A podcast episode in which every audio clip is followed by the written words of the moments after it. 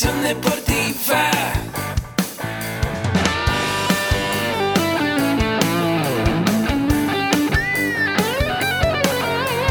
Yo soy Ahmed.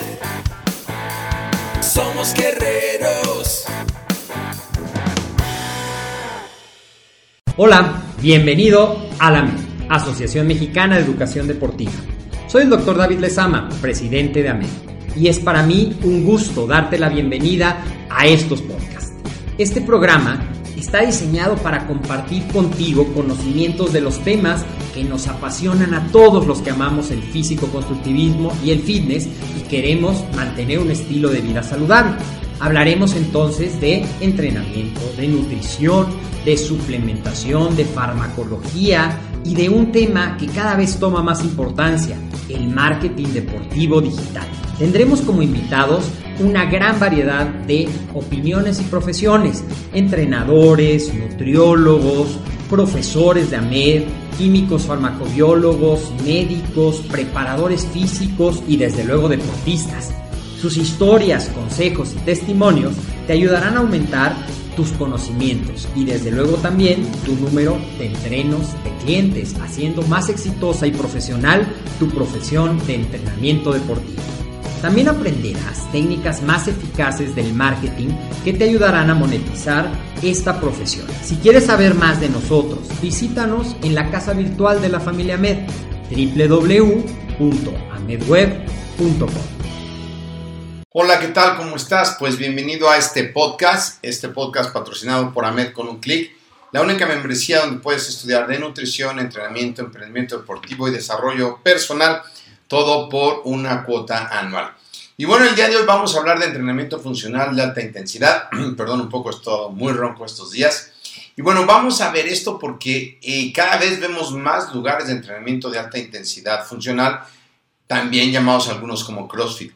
Y últimamente ha tenido mucho auge, aquí tengo muchas notas muy importantes que voy a compartir con ustedes el día de hoy, pero mucha gente estaba con el eh, clásico antes físico-culturismo o fitness, que sigue siendo muy buscado con fines estéticos, pero mucha gente le gustó esta corriente del entrenamiento funcional que en otros podcasts ya hemos visto cómo nace el CrossFit. Y vamos a hablar un poquito el día de hoy cómo son las bases fisiológicas que fundamentan este tipo de sistema de entrenamiento y vamos a desarmar todas las adaptaciones neuromusculares y estructurales que estos sistemas producen y viendo por qué están implementando con tanta fuerza y cada vez tienen un mayor número de seguidores. Bueno, nosotros somos seres que cazábamos y que antes estábamos pues siempre buscando el alimento y teníamos que mantenernos en el cuerpo funcional. Cargábamos, corríamos, hacíamos una serie de actividades que nos permitía estar en condiciones óptimas. Sin embargo, hoy día, por la inactividad, por la vida moderna, por la vida sedentaria, ha habido ciertos padecimientos. Y de ahí que nazcan nuevas formas para practicar el entrenamiento funcional o cualquier tipo de entrenamiento, pero en especial el funcional.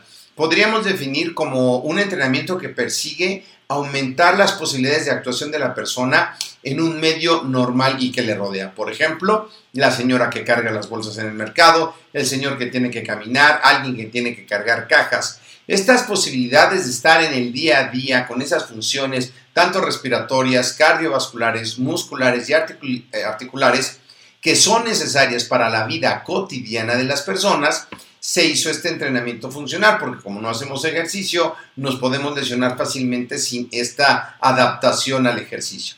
Así que podemos eh, definir el entrenamiento funcional como aquel entrenamiento destinado a poder desarrollar mejor cualquier área de nuestra vida.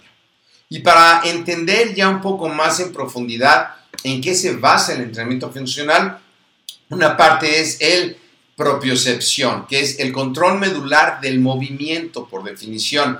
Cuando observamos cualquier gesto deportivo y nos detenemos en una visión más profunda de cómo se lleva a cabo ese movimiento, es indudable que hay una serie de terminaciones nerviosas y acciones musculares musculares perdón, llevadas en ese movimiento. Para controlar todo ese complejo circuito, contamos con un integrador en la médula espinal donde corren todos los nervios, por eso es cuando alguien se lesiona con un disco y el disco se sale, bueno, pues va a tener dolores y no va a poder hacer todos los movimientos normales. Entonces, todos esos nervios que van por la médula espinal van a lo largo del tronco y van eh, formado con una protección como si fuera eh, un embutido, algo que está dentro de las vértebras y va a lo largo de toda la médula y se conectan en un total de 31 pares de nervios, dividiendo estos nervios en raíces ventrales, es decir, raíces anteriores y raíces dorsales, es decir, posteriores. Y de acuerdo a esas ramificaciones de nervios y esas reacciones musculares vamos a poder nosotros lograr el movimiento. También se basa el entrenamiento funcional en las cadenas cinéticas o cadenas musculares. ¿Qué es esto? Bueno, en el entrenamiento personalizado nos hemos hablado y hemos todos conocido las cadenas cinéticas continuamente, que van desde el método de Pilates, eh, el stretching o el entrenamiento multipoleas que podemos usar nosotros en un gimnasio. Las cadenas cinéticas es un término antiguo para utilizar que desarrollar eh, toda una terapia manual, es decir, una reeducación del cuerpo mediante la postura. Y estos principios de este tipo de entrenamiento se han usado durante años en fisioterapia. Hoy mismo hay mucha gente que ya tiene un problema por estar en la computadora tanto tiempo porque al estar como encorvados ejercen una contracción isométrica anterior y entonces generan una distensión posterior y puede generar muchas lesiones. Entonces esto del entrenamiento funcional y las eh, cadenas cinéticas son muy importantes para ver si nos estamos equivocando o no cómo debemos entrenar. De hecho, muchos ejercicios del entrenamiento funcional corrigen algunas malas posturas que tenemos en la vida diaria. Así que eh, la cadena cinética muscular es una coordinación motriz bien organizada que cumple los conceptos fisiológicos que requiere el organismo. Por ejemplo, cuando yo hago un ejercicio con la polea rusa de arriba hacia abajo, como si era una sentadilla, estoy moviendo una cadena cinética muscular importante y eso me va a ayudar a mejorar algunas posturas. Así que el entrenamiento a través de estas cadenas ha cobrado una gran importancia para objetivo principal preparar al deportista con mucho éxito todas las eh, actividades que tiene que ser cotidianas. Por ejemplo, el entrenamiento funcional puede ser para un futbolista, puede ser para un basquetbolista, un, un cuate que juegue béisbol, para cualquier persona que no haga nada más que vivir. Y esto va a evitar el estrés en estructuras del aparato eh, locomotor, es decir, todo el músculo. Va a evitar también un gran em, eh, liberación de las malas posturas que tenemos en la oficina, por ejemplo. Si trabajamos en el campo nos va a ayudar a prevención de alteraciones o algunas lesiones que podamos también, lo mismo que en el deporte. Otro punto importante en el que se basa el entrenamiento funcional es el core o estabilización del centro. Y esta premisa es muy importante en el entrenamiento funcional porque garantiza que podamos estabilizarnos en todo nuestro cuerpo y por eso hay ejercicios no quisiera meterme en términos eh, muy técnicos el día de hoy, ¿qué haces con un solo pie? Eh, es para garantizar un trabajo seguro y evitar problemas en las estructuras y puedas mantener un centro de gravedad equilibrado y los músculos se puedan desarrollar de una manera eh, equitativa y equilibrada, ¿ok? Porque muchas veces en los gimnasios, a veces en el fitness o en el físico, como es un fin competitivo y no funcional, entrenan más unas cosas que otras cosas, pero se pierde de vista el punto funcional porque es un punto de vista estético. No es que uno mal o esté bien, depende los fines que tú estés buscando. Así que como vemos, en definitiva, el entrenamiento funcional es aquel que combina en el mismo entrenamiento adaptaciones estructurales y puede llevar a una hipertrofia o también adaptaciones solamente neuromusculares o adaptaciones para mejorar la postura. Y el entrenamiento funcional se ha mezclado con superficies inestables. De hecho, el Reebok tiene una parte que se llama Core, donde la gente puede practicar encima como de una esfera de hule para mantener el equilibrio. Pero en la actualidad se ha eh, llevado el entrenamiento funcional a una alta intensidad, que es lo que es el CrossFit, la marca registrada de CrossFit, es entrenamiento funcional de alta intensidad. Y ahí tenemos varias cosas. El método de HIT, el HIT es un entrenamiento por intervalos, sube a una alta intensidad de ejecución, usando grandes cadenas cinéticas, como por ejemplo puede ser el remo, pueden ser las sentadillas, y de ahí se va dividiendo los tiempos eh, de diferentes maneras, tiempos de ejecuciones que puede ser de 20 segundos o un minuto completo, y también tiempos de descanso, mezclando eh, los metabolismos anaeróbicos y aeróbicos. También se puede decir que eh, en el ámbito de lo que es HIT, se ha denominado el sistema Tabata, que es un sistema de entrenamiento diseñado por el japonés Izumi Tabata, diseñado con el objetivo de mejorar el umbral anaeróbico de los deportistas. Y este en especial consta de 8 series de trabajo de 20 segundos, teniendo por descanso 10 segundos entre series, durante un entreno total de 40 minutos. Y ahí los eh, ejercicios pueden variar eh, entre las lagartijas, los clinch, los, los levantamientos de potencia.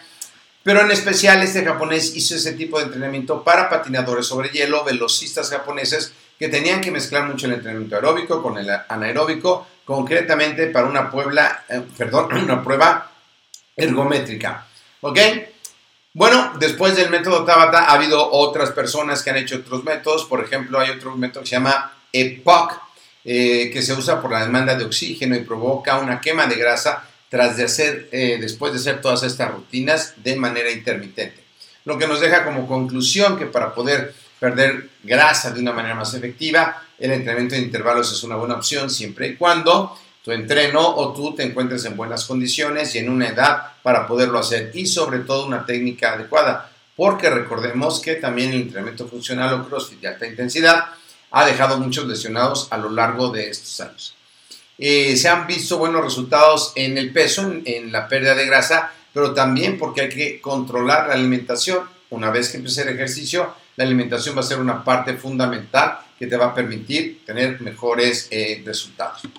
Bueno, para finalizar y retomando un poco la actualidad del fitness y entrenamiento funcional combinado, pues se ha dado lugar a que haya una mezcla de fitness como deporte en la metodología de entrenamiento funcional de alta intensidad. Es decir, tener un cuerpo fitness haciendo entrenamiento funcional de alta intensidad y que no es para todo mundo, es para jóvenes principalmente. No podrás pensar que alguien de 50 o 50 años, entrenamiento funcional de alta intensidad, si no está bien adaptado, podría tener eh, severos problemas después con el tiempo. Así que bueno, hasta aquí el, podcast o el video de hoy, lo que hayas visto, tu, tu medio de consumir este contenido. Escribe por favor cualquier cosa a mercadotecnia.amedweb.com de qué tema quieres saber, de qué quieres que hablemos. Hay muchas cosas que en el deporte y te recuerdo entrar a nuestro sitio www.amedweb.com. Si estás empezando, tenemos varios cursos gratuitos totalmente para ti. Síguenos también en Instagram, Amedweb, y nos vemos en la próxima. Mi nombre, Agustín Alarcón. Saludos.